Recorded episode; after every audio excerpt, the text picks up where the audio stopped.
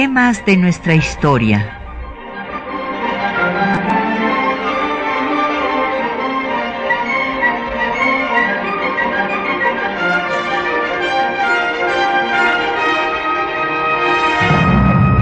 Un espacio que difunde el conocimiento del pasado para comprender nuestro presente. Programa a cargo de la maestra Patricia Galeana.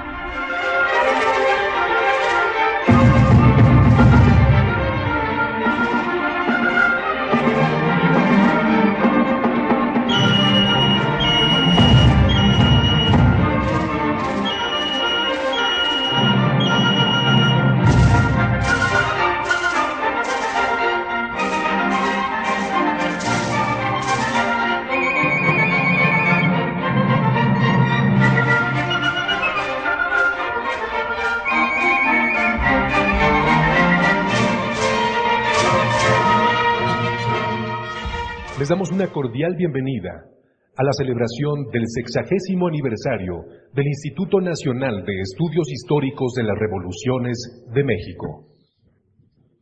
En primer lugar, queremos destacar y agradecer la presencia del general de división, diplomado de Estado Mayor, Jesús Javier Castillo Cabrera, con la representación del general Salvador Cienfuegos Cepeda, secretario de la Defensa Nacional.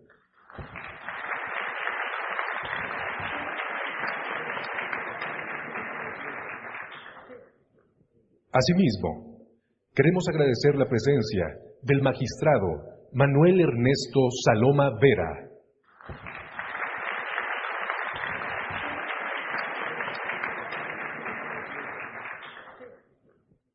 También nos acompaña, y agradecemos que esté esta tarde con nosotros, a la secretaria de Cultura del Gobierno del Distrito Federal en representación del jefe de gobierno, la maestra Lucía García Noriega y Nieto.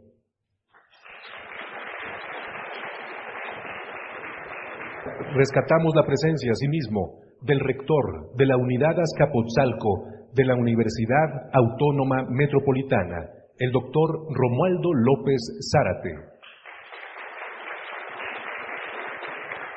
De igual manera, agradecemos a los miembros de la Junta Directiva de la UAM. Muchas gracias por estar aquí.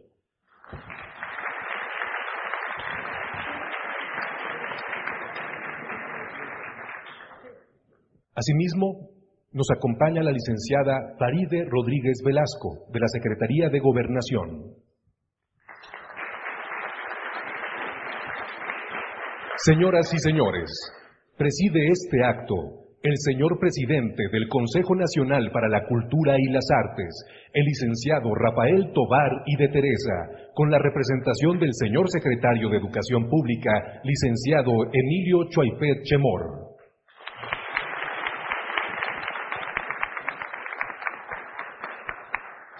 Lo acompañan en el presidium el decano del Consejo Técnico del INERM, el doctor Álvaro Matute Aguirre.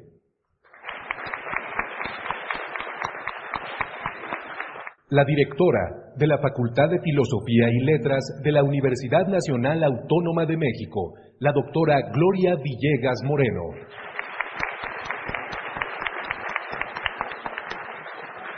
Y la directora del Instituto de Investigaciones Históricas de la UNAM, la doctora Ana Carolina Ibarra González.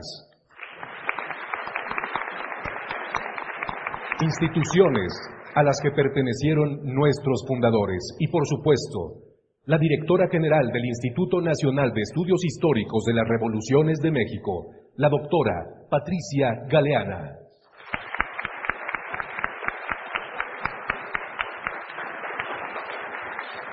Quien justamente ahora hará la remembranza de la fundación de este instituto. La escuchamos, doctora.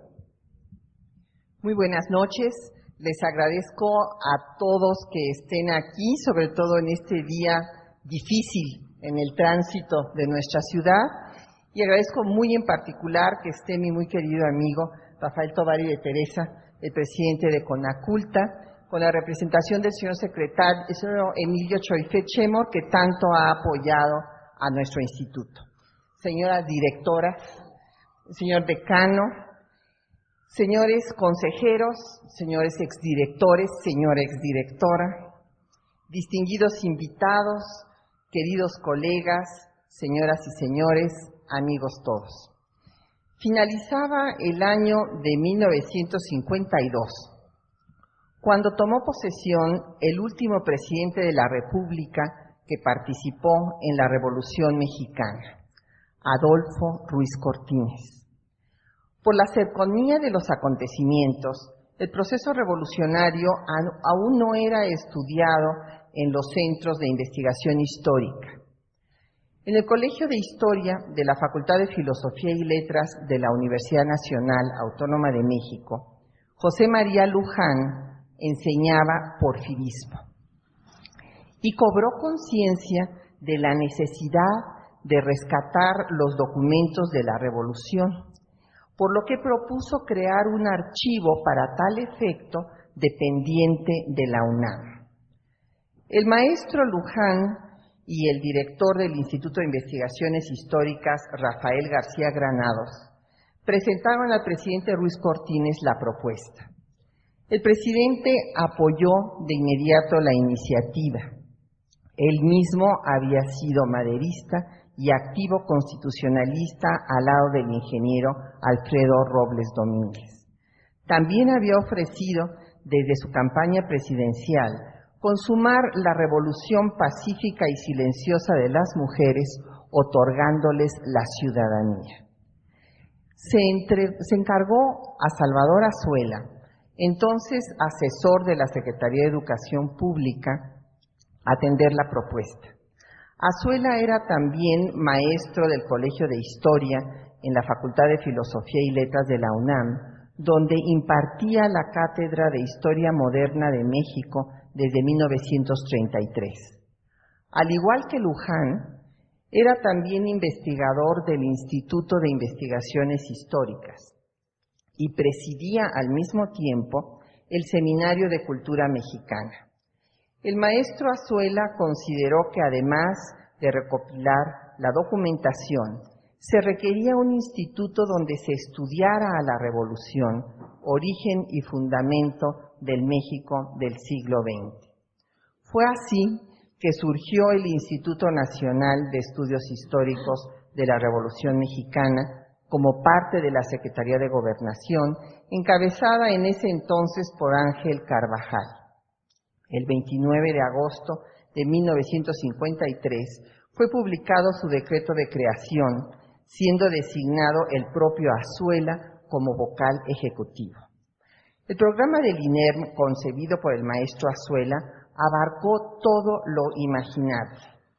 Además de la conformación de un archivo con manuscritos e impresos, se requería un archivo sonoro, una fototeca, hemeroteca y biblioteca, así como un museo de la revolución.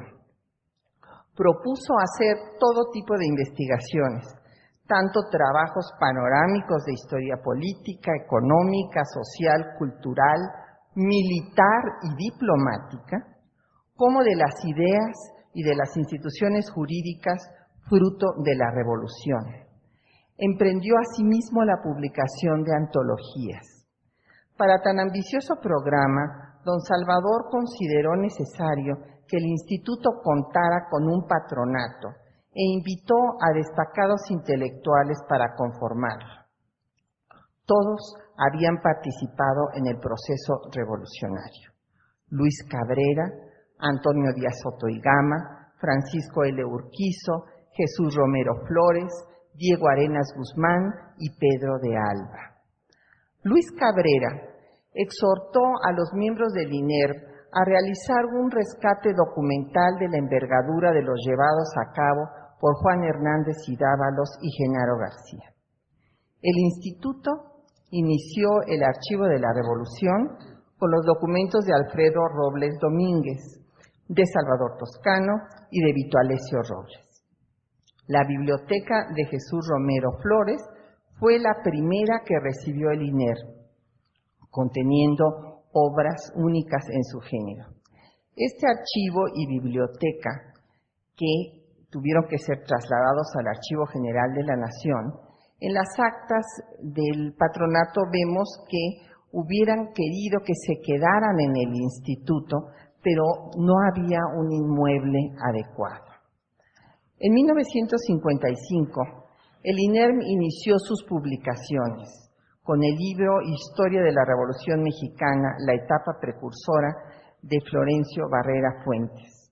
A las obras escritas por los miembros del patronato se, sumaron publicaciones de textos tan importantes como el de Pastor Rué, también los de Juan Sánchez Ascona, de Vito Alessio Robles, Armando de María y Campos, Juan de Dios Bojorques, Marte R. Gómez, Mauricio Magdaleno, Miguel Ángel Sánchez Lamego y Leopoldo Sea, entre otros.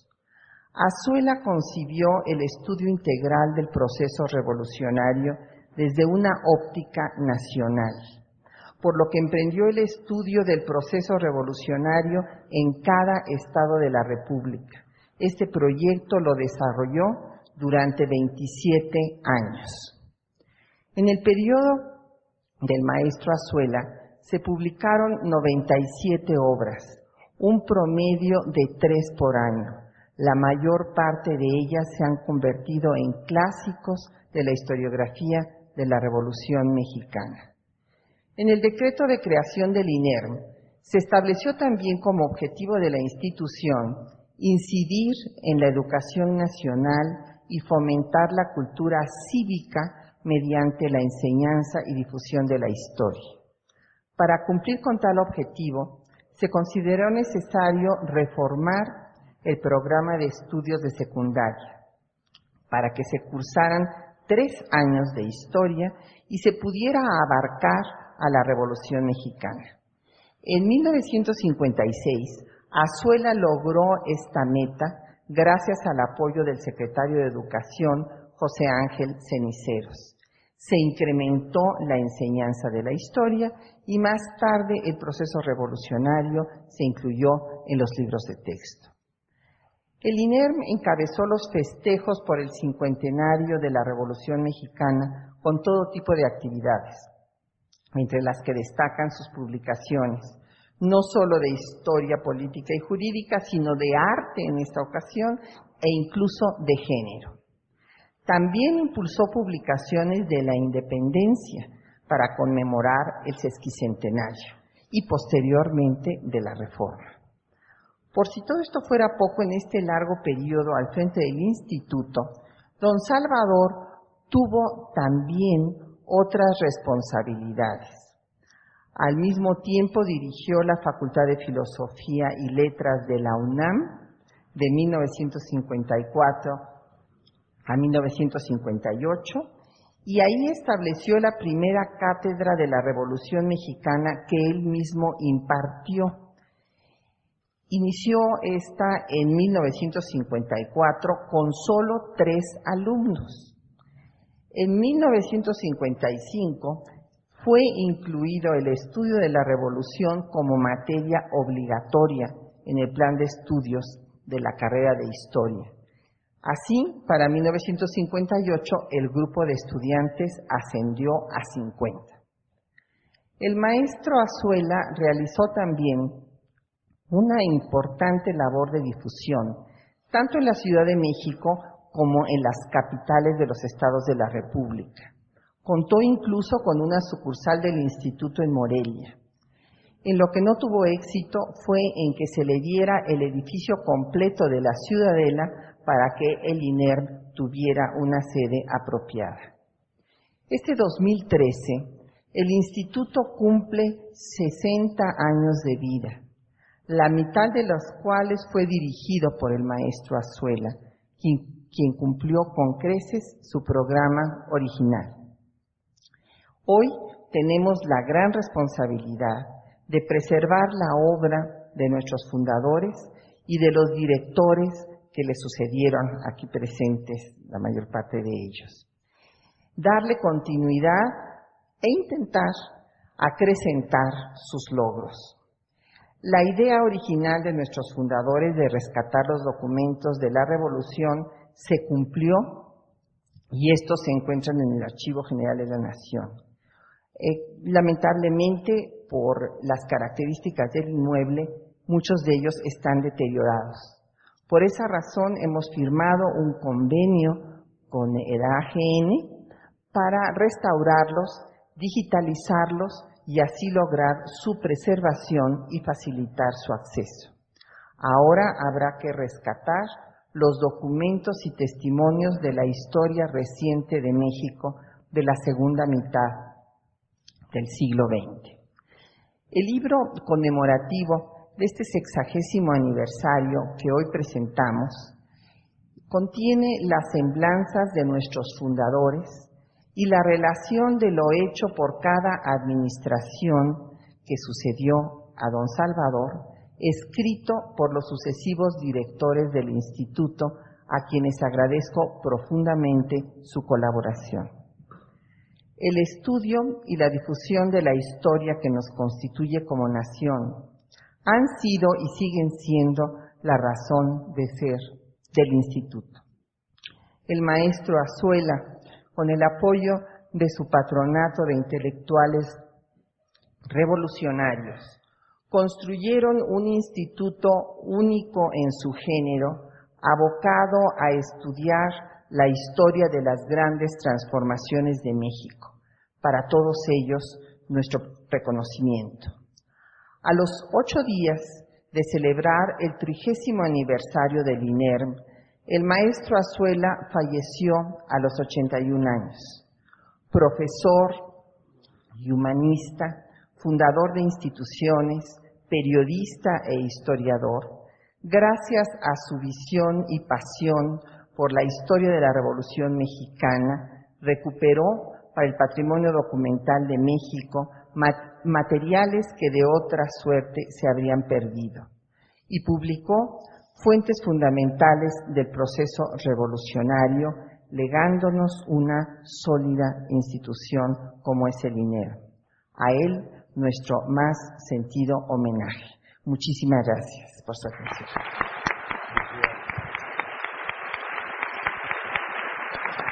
Bye.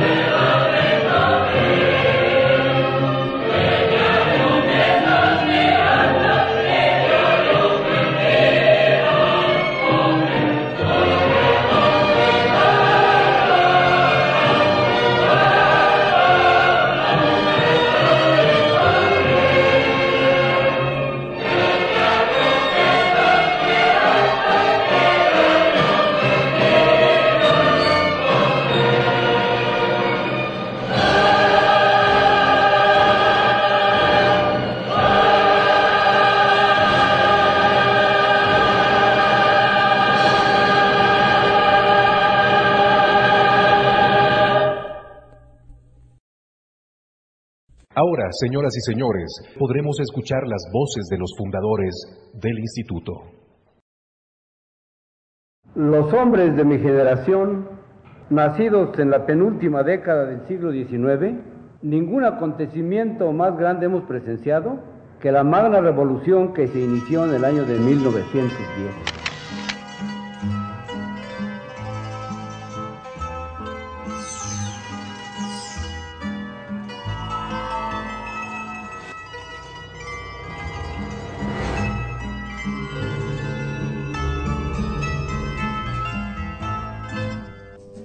Pueblo sin historia es un pueblo sin memoria. Conocer nuestro pasado nos permite comprender el presente y construir el futuro. En 2013 se cumplen 60 años de que hombres con conciencia histórica vieron la necesidad de rescatar los documentos generados durante la Revolución Mexicana, así como los testimonios de sus protagonistas. En la Universidad Nacional Autónoma de México fue donde surgió la idea de hacer un archivo de la Revolución Mexicana, concretamente en el Instituto de Investigaciones Históricas, a propuesta del catedrático del Colegio de Historia de la Facultad de Filosofía y Letras, José María Luján, y de su director, Rafael García Granados. La propuesta fue entregada al presidente de la República, don Adolfo Ruiz Cortines, y fue su secretario Enrique Rodríguez Cano quien le solicitó a don Salvador Azuela, maestro de Historia de la Facultad de Filosofía y Letras e investigador del Instituto de Investigaciones Históricas de la UNAM, que la analizara.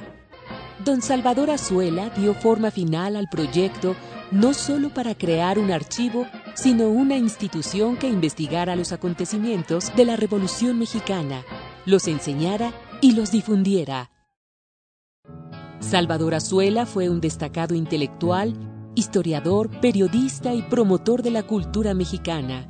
Vinculado a la revolución desde muy joven, hijo de Mariano Azuela, uno de los más importantes novelistas de la revolución, se adhirió con entusiasmo al vasconcelismo, tanto en su cruzada educativa como en su campaña política como candidato presidencial y participó en el movimiento estudiantil que buscaba la autonomía de la Universidad Nacional. La madurez de Azuela estuvo consagrada a dos proyectos de vida, su labor como profesor universitario y su conducción del Instituto Nacional de Estudios Históricos de las Revoluciones de México, el INERM, del que fue nombrado vocal ejecutivo, cargo desde el que realizó una notable labor para consolidar y expandir los objetivos del instituto durante 30 años hasta su muerte en 1983. Azuela reunió un patronato conformado por personalidades claves del proceso histórico revolucionario. Los miembros fueron Luis Cabrera, Antonio Díaz Soto y Gama, Francisco L. Urquizo, Diego Arenas Guzmán, Jesús Romero Flores y Pedro de Alba. Luis Cabrera fue uno de los más importantes ideólogos de la Revolución Constitucionalista y tuvo un papel central como el principal asesor de Venustiano Carranza. Abogado de profesión, periodista destacado, fue uno de los más grandes críticos al régimen de Díaz. Como diputado maderista realizó lúcidos análisis sobre la necesidad de la reforma agraria. Dejó una notable obra de ensayos y escritos políticos y dio realce con su participación al primer patronato del INERM. Y sin embargo, no es obra mía. El único mérito que me toca es haber sabido interpretar y haber tenido el valor de decir lo que muchos sentían y anhelaban vagamente en la época en que yo escribía. Sé que son la verdad. Sé que por ellas lucharon y murieron muchos patriotas, no porque fueran mías, sino porque eran también las suyas. Pedro de Alba fue un destacado médico y profesor que desde muy joven se vinculó a la revolución, auxiliando a los heridos de las tropas revolucionarias y fue parte de la notable cruzada educativa de Vasconcelos desde la Secretaría de Educación Pública en 1921. Diputado, senador, diplomático, director de la Escuela Nacional Preparatoria, tuvo una destacada participación dentro del patronato inicial del INERM en el que promovió importantes iniciativas como la recopilación de fuentes originales, además de impartir seminarios y conferencias. La preocupación de Pedro de Alba por el rigor de la investigación queda plasmada en sus propias palabras al referirse a los integrantes del patronato del INERM. Es un grupo de espíritu amplio que ha procurado evadir temas de polémica y controversia y que se ha situado dentro de lo que podríamos considerar un terreno objetivo tratando de dar valor a los hechos y a los hombres que intervinieron en la revolución, colocarlos en un sitio respetable para unos y para otros. Antonio Díaz Soto y Gama fue uno de los más notables ideólogos y oradores revolucionarios y divulgador de la doctrina zapatista, al haber sido el principal asesor intelectual del caudillo del sur. Abogado potosino, opositor a la dictadura porfirista, destacó en el magonismo y como periodista vinculado al movimiento obrero anarcosindicalista. Sus grandes dotes oratorias le dieron fama como maestro universitario y contribuyó a consolidar el proyecto del INERM como miembro de su primer patronato. Yo quiero que la posteridad no recoja ese testimonio mío. Lo que más justifica la revolución es evidentemente la reforma agraria. Todos los habitantes de Morelos todos los que han estudiado la revolución saben que las haciendas habían llevado su codicia al extremo de que había pueblos que no tenían ni siquiera dónde tirar sus basuras, dónde tirar sus animales muertos, dónde criar una vaca o un borrego. En el barrio de Olaque, perteneciente a Nenecuilco, la tierra natal de Zapata, en el año de 87, cuando Zapata tenía unos nueve años, los asentados llegaron al extremo para extender sus plantíos de caña, de destruir las arboledas, de destruir las huertas y arrancar de cuajo, de cepa los árboles y de destruir las chozas para acabar con el barrio de Olaque, cosa que fue una de las cosas que indignaron a Zapata. Francisco L. Urquizo fue un destacado militar revolucionario que participó en el maderismo y fue parte del Estado Mayor de Venustiano Carranza. Conocido como el novelista del soldado, fue uno de los más importantes escritores de la novela de la Revolución a través de páginas brillantes en que narró su propia experiencia sobre el maderismo, la decena trágica y la muerte de Venustiano Carranza, al que acompañaba cuando fue asesinado en Tlaxcalantongo. Fue secretario de la Defensa Nacional y como miembro del patronato del INERM, tuvo una destacada actuación promoviendo la recopilación de archivos y entrevistas de revolucionarios, la publicación de libros y asesorando a los jóvenes historiadores que se acercaban a él. Tuvimos la suerte, los que fuimos revolucionarios en los años de 1910 y 1913, de asistir y actuar, poco o mucho, bien o mal, en un cambio trascendental del país. Fue una suerte de haber nacido en la época de Porfirio Díaz y haber sentido la necesidad de una sacudida revolucionaria que cambiara la situación tranquila, adormecida y miserable de la ciudadanía, de palpar la necesidad de una política gubernamental eficiente y efectiva, de renovar lo carcomido y dar o tratar de dar a la gran mayoría proletaria aunque fuera un mediano bienestar que no tenía. Diego Arenas Guzmán fue uno de los jóvenes entusiastas que se comprometieron con la causa maderista, donde destacó como un brillante orador y periodista. Formó parte del partido político de Madero y luego del asesinato de este se afilió al constitucionalismo. Asistió a la firma de los tratados de Teoloyucan y luego se consagró al periodismo y a la historia de la Revolución Mexicana. Desde el INERM impulsó la adquisición de archivos de destacados revolucionarios y escribió importantes libros sobre la Revolución Mexicana, como la radiografía del cuartelazo. Mi actuación de periodista está absolutamente vinculada con la génesis y el desarrollo de la Revolución Mexicana. Yo propiamente comencé a ser periodista más que con idea de hacer del periodismo una profesión, con el anhelo de valerme de las hojas impresas para dar salida a las ideas que yo tenía en contra de la dictadura y en contra del régimen oligárquico que privaba en la época del general Díaz. El enemigo más que la dictadura era la oligarquía. Jesús Romero Flores fue un profesor michoacano que se vinculó al maderismo en su estado natal, desde donde impulsó una amplia reforma educativa. Luego de la caída de Madero, se adhirió al constitucionalismo. Fue diputado constituyente y colaborador de Francisco J. Mújica y de Lázaro Cárdenas. Rector de la Universidad de Michoacán, contribuyó a consolidar la labor del INERM al ser el fundador de la Biblioteca de las Revoluciones, promover la difusión y la elaboración de libros. Por eso nuestra revolución fue grande y fue tremenda porque se ha propuesto destruir el régimen de economía colonial y el acaparamiento de la propiedad territorial de los grandes feudos y darles al trabajador asalariado y al campesino la conciencia de su propio valer como seres humanos. Al crearse el INERM, los acontecimientos de la revolución eran cercanos y esa distancia hacía más complejo su estudio. Sin embargo, era necesario iniciar la reflexión.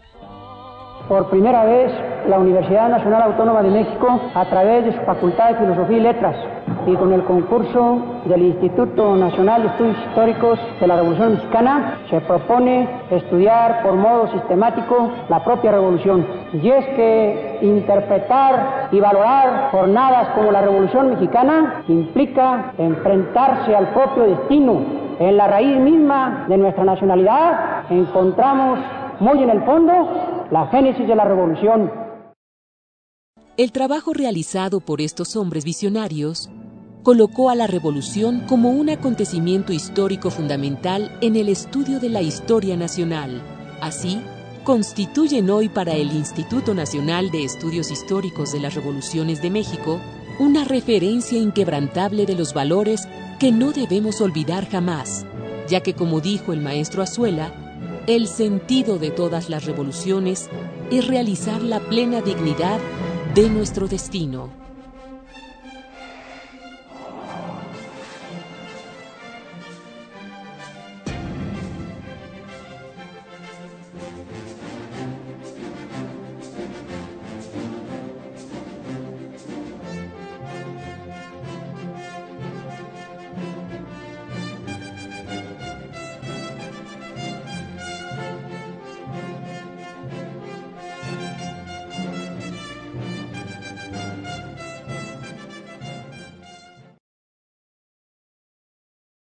A continuación, hará uso de la palabra el doctor Álvaro Matute Aguirre. Muy buenas tardes, don Rafael Tobar y Teresa, doña Patricia Galeana, amigas Gloria Villegas y Ana Carolina Ibarra, señores y señoras, ex vocales ejecutivos y directores del INERM,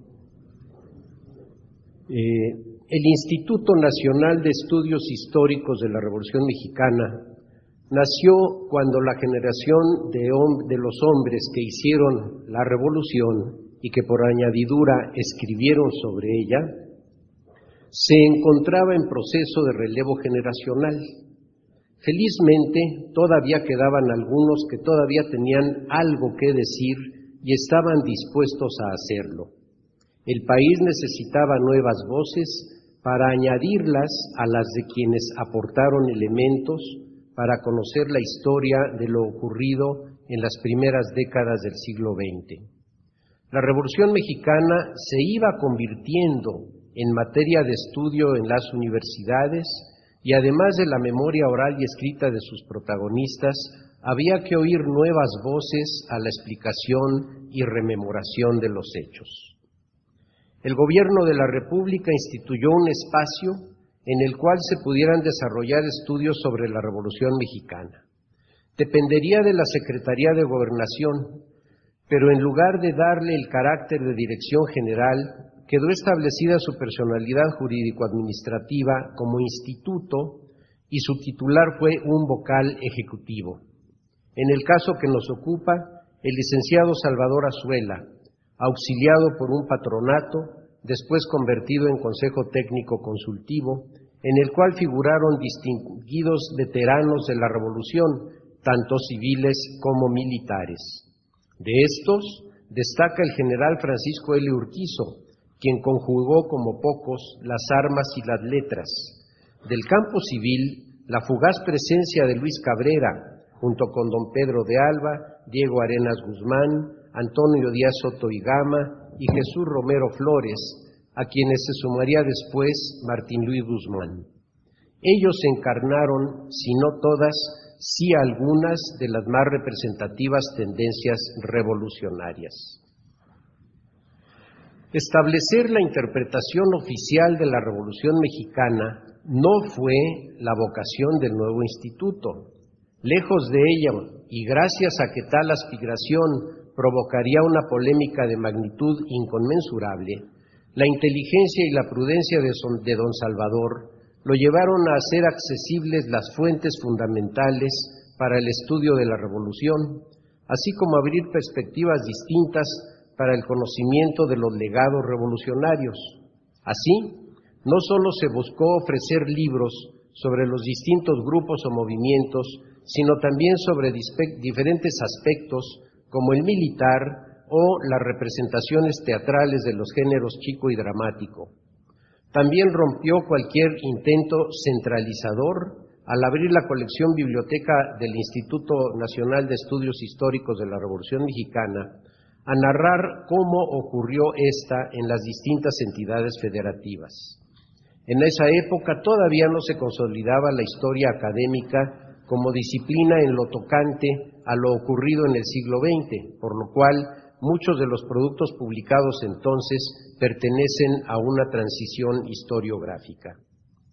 Un acierto indudable fue la edición de los diarios de los debates de las tres magnas asambleas revolucionarias, a saber, la sexta legislatura federal 1912-13, la soberana convención de Aguascalientes y el Congreso Constituyente de 1916-17. Los diarios de las dos primeras asambleas fueron compilados por don Diego Arenas Guzmán y don Florencio Barrera Fuentes. El del Congreso de Querétaro simplemente es una nueva edición del diario original. Con ello, tres fuentes fundamentales fueron hechas accesibles para quienes en ese momento y en lo sucesivo se formaran como nuevos especialistas. Cabe decir que el propio Salvador Azuela alternaba su actividad al frente del INERM con sus cátedras de Revolución Mexicana e Historia del Renacimiento Europeo y su pertenencia al Seminario de Cultura Mexicana en calidad de miembro titular y más tarde presidente.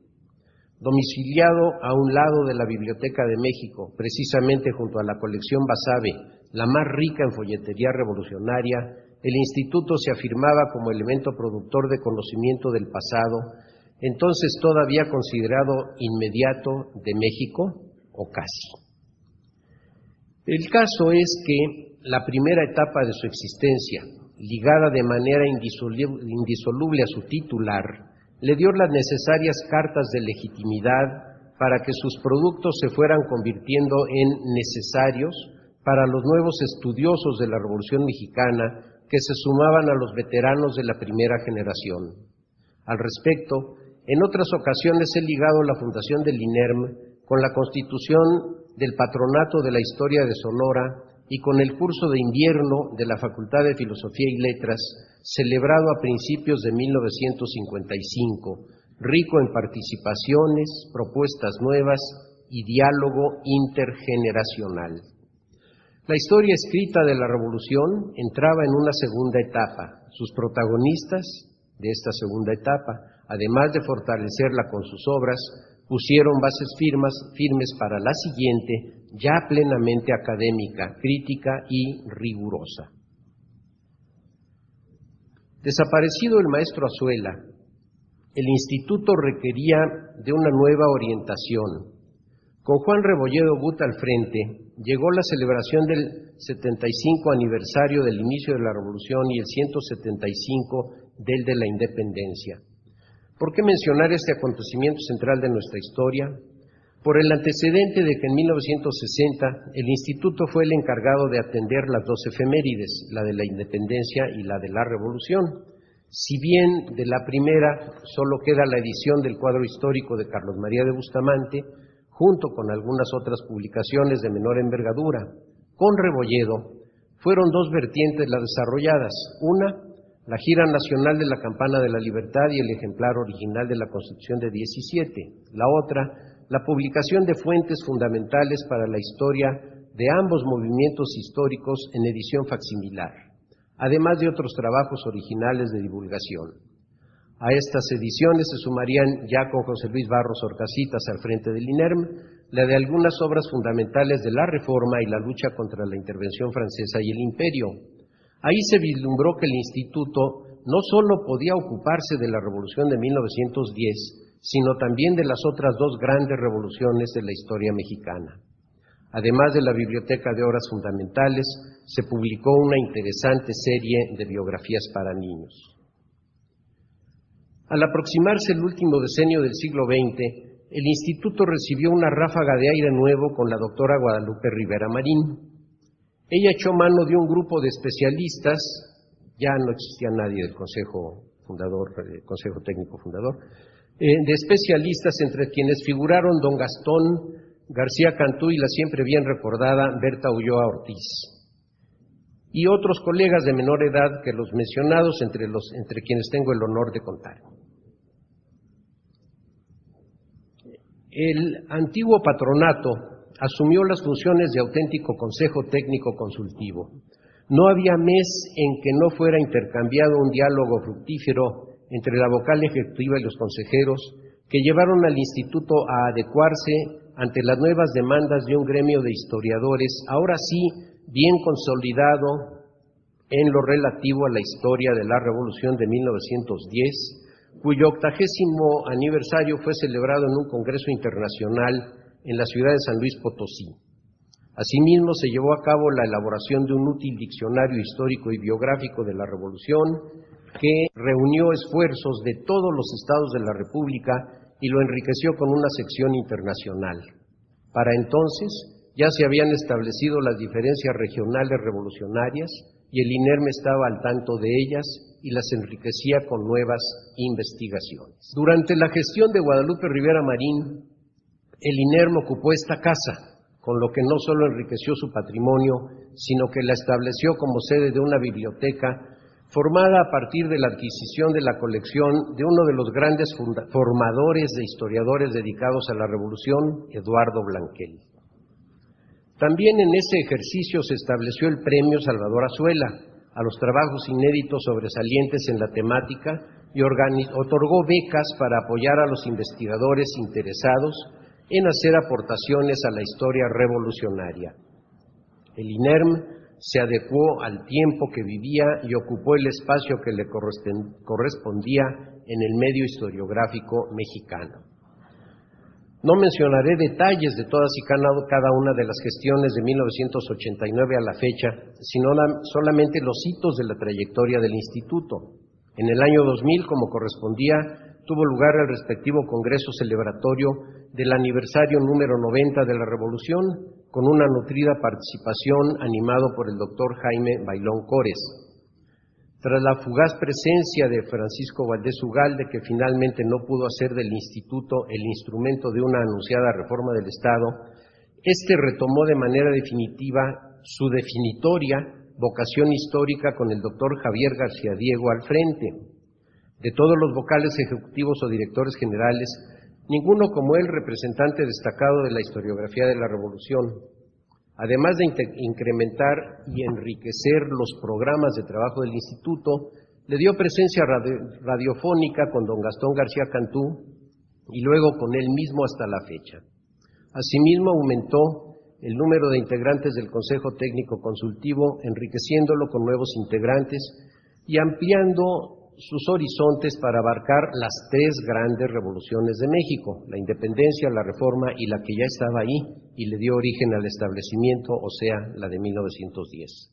El instituto salía fortalecido de esa gestión, gran bibliófilo revolucionario, con García Diego se enriqueció también el catálogo de obras editadas por esta casa. Una valiosa segunda mano se tornó primera, Pablo Serrano Álvarez, igualmente historiador de la Revolución, cuidó la casa con responsabilidad y compromiso y luego volvió a ser segunda mano, pero una gran segunda mano. El último eslabón de la sexagenaria historia fue colocado durante la gestión de José Manuel Villalpando, consistente en el cambio del ámbito de la Secretaría de Gobernación al propio de la de Educación Pública, donde debió haber estado tal vez desde más tiempo atrás, si se contempla la función del INERM como auxiliar educativo, como propagador del conocimiento histórico vinculado con la etapa independiente del país, vigilante de la memoria histórica nacional. Asimismo, diversificó los reconocimientos a quienes han hecho aportaciones valiosas al conocimiento de los tres grandes momentos revolucionarios ya plenamente identificado como parte de la Secretaría de Educación Pública, el INERM celebra su trayectoria sexagenaria y se proyecta hacia el futuro, un porvenir promisorio fincado en el mensaje de hacer sensibles a los conciudadanos de que el pasado es materia viva de la cual todos debemos nutrirnos. Muchas gracias.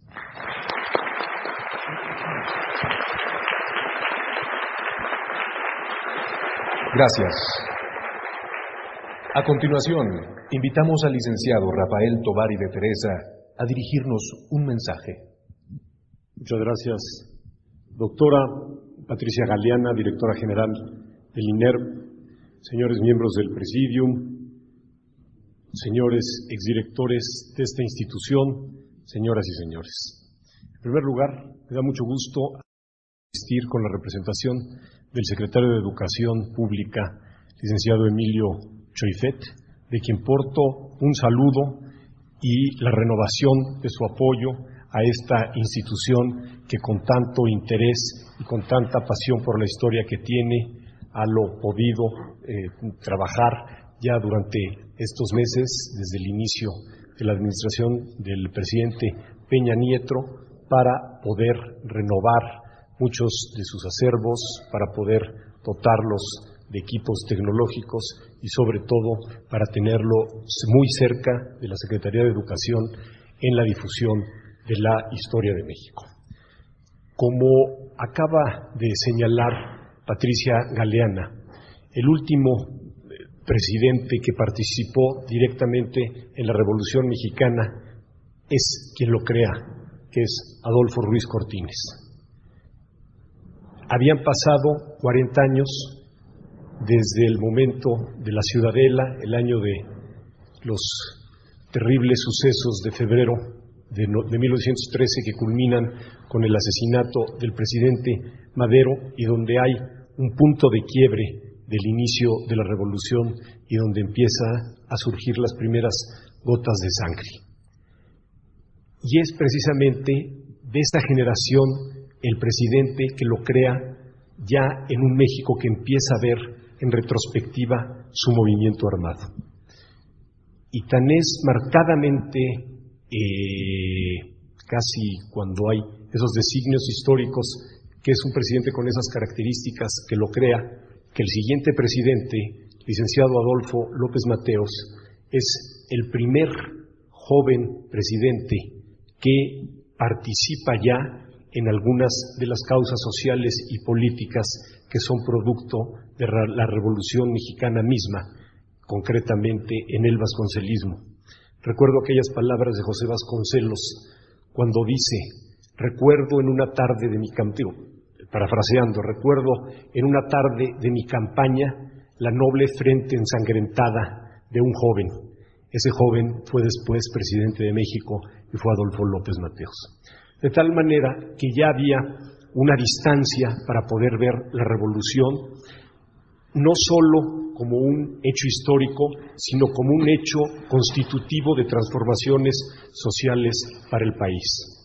A los pocos años tiene la oportunidad de poder participar ya en la celebración del inicio de la independencia y de la propia revolución, y no solo lo hace con los materiales históricos en las eh, publicaciones que se hacen, sino en el fomento a publicaciones también de y eventos de tipo artístico. Es decir, en el que hay un reconocimiento que la revolución y sus testimonios no solamente están en la palabra impresa, sino están también en el arte público, están en las paredes, y que algunos de los grandes revolucionarios, y concretamente de los ideólogos de la revolución, fueron algunos de los grandes artistas plásticos que eh, plasmaron ese momento. En 1985 celebra el otro aniversario, el sesquicentenario, recuerdo con unas publicaciones espléndidas de la época de Juan Rebolledo, en la que hay una serie de testimonios, concretamente de los días inmediatos a la revolución, que eran totalmente inéditos y que junto con muchos otros materiales que en ese momento se hicieron y los posteriores que todos los directores aquí presentes contribuyeron, han sin duda alguna dado lugar a nuevas fuentes, a nuevos testimonios, a documentos guardados y sobre todo a nuevas formas de ver nuestro proceso revolucionario. Y es en 2006 cuando la Revolución Mexicana toma ya la distancia suficiente para poderla ver como uno de los momentos de la transformación del México independiente. De tal modo que en el año de 2006, eh, como decía, el instituto tiene ya un nombre en el que pluraliza sus estudios hacia las revoluciones de México, en la que están presentes la independencia, en la que está presente la reforma liberal y la revolución mexicana. Y establece muy claramente en el, su decreto y en la eh, explicación de motivos, si no mal recuerdo, que un énfasis será en analizar en estudiar en difundir las transformaciones sucesivas de nuestro país. Nos encontramos en un momento, en unos días que seguramente serán objeto de estudio de los próximos años, donde algunos de los más jóvenes estudiosos, investigadores de esta, de esta magna casa podrán recoger en los eh, nuevos materiales que la tecnología nos da en los periódicos y que podrán esto dar nuevos textos para entender qué son estos días que estamos viviendo, cuál es el alcance de las transformaciones que podrán darse lugar en estos días y de este modo continuar con nuestro itinerario histórico. Por eso me da mucho gusto estar aquí con ustedes, estar con mi amiga Patricia Galeana, quien es una dignísima sucesora de directores, de doctores de historia muy brillantes que han dirigido esta institución, que ella tiene una obra propia, una obra académica respetada y que esto garantiza que todo este apoyo de la Secretaría de Educación Pública y particularmente de su titular, el licenciado Choifet, caerá en terreno fértil y podrá seguir construyendo, como ustedes lo hicieron en su momento, una institución fundamental para el estudio y el conocimiento de nuestra historia. Nuevamente, renuevo mi agradecimiento por estar aquí con ustedes y el saludo del secretario de Educación, licenciado Emilio Choitet. Muchas gracias.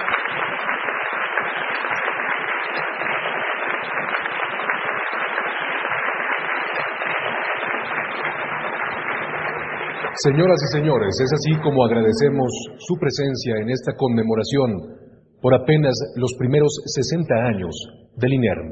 Hasta la próxima.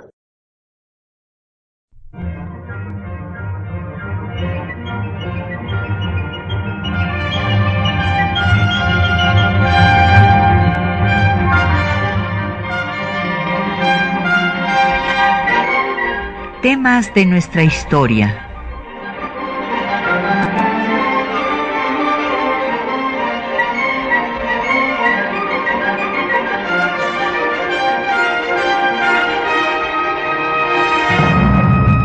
espacio que difunde el conocimiento del pasado para comprender nuestro presente. Programa a cargo de la maestra Patricia Galeana.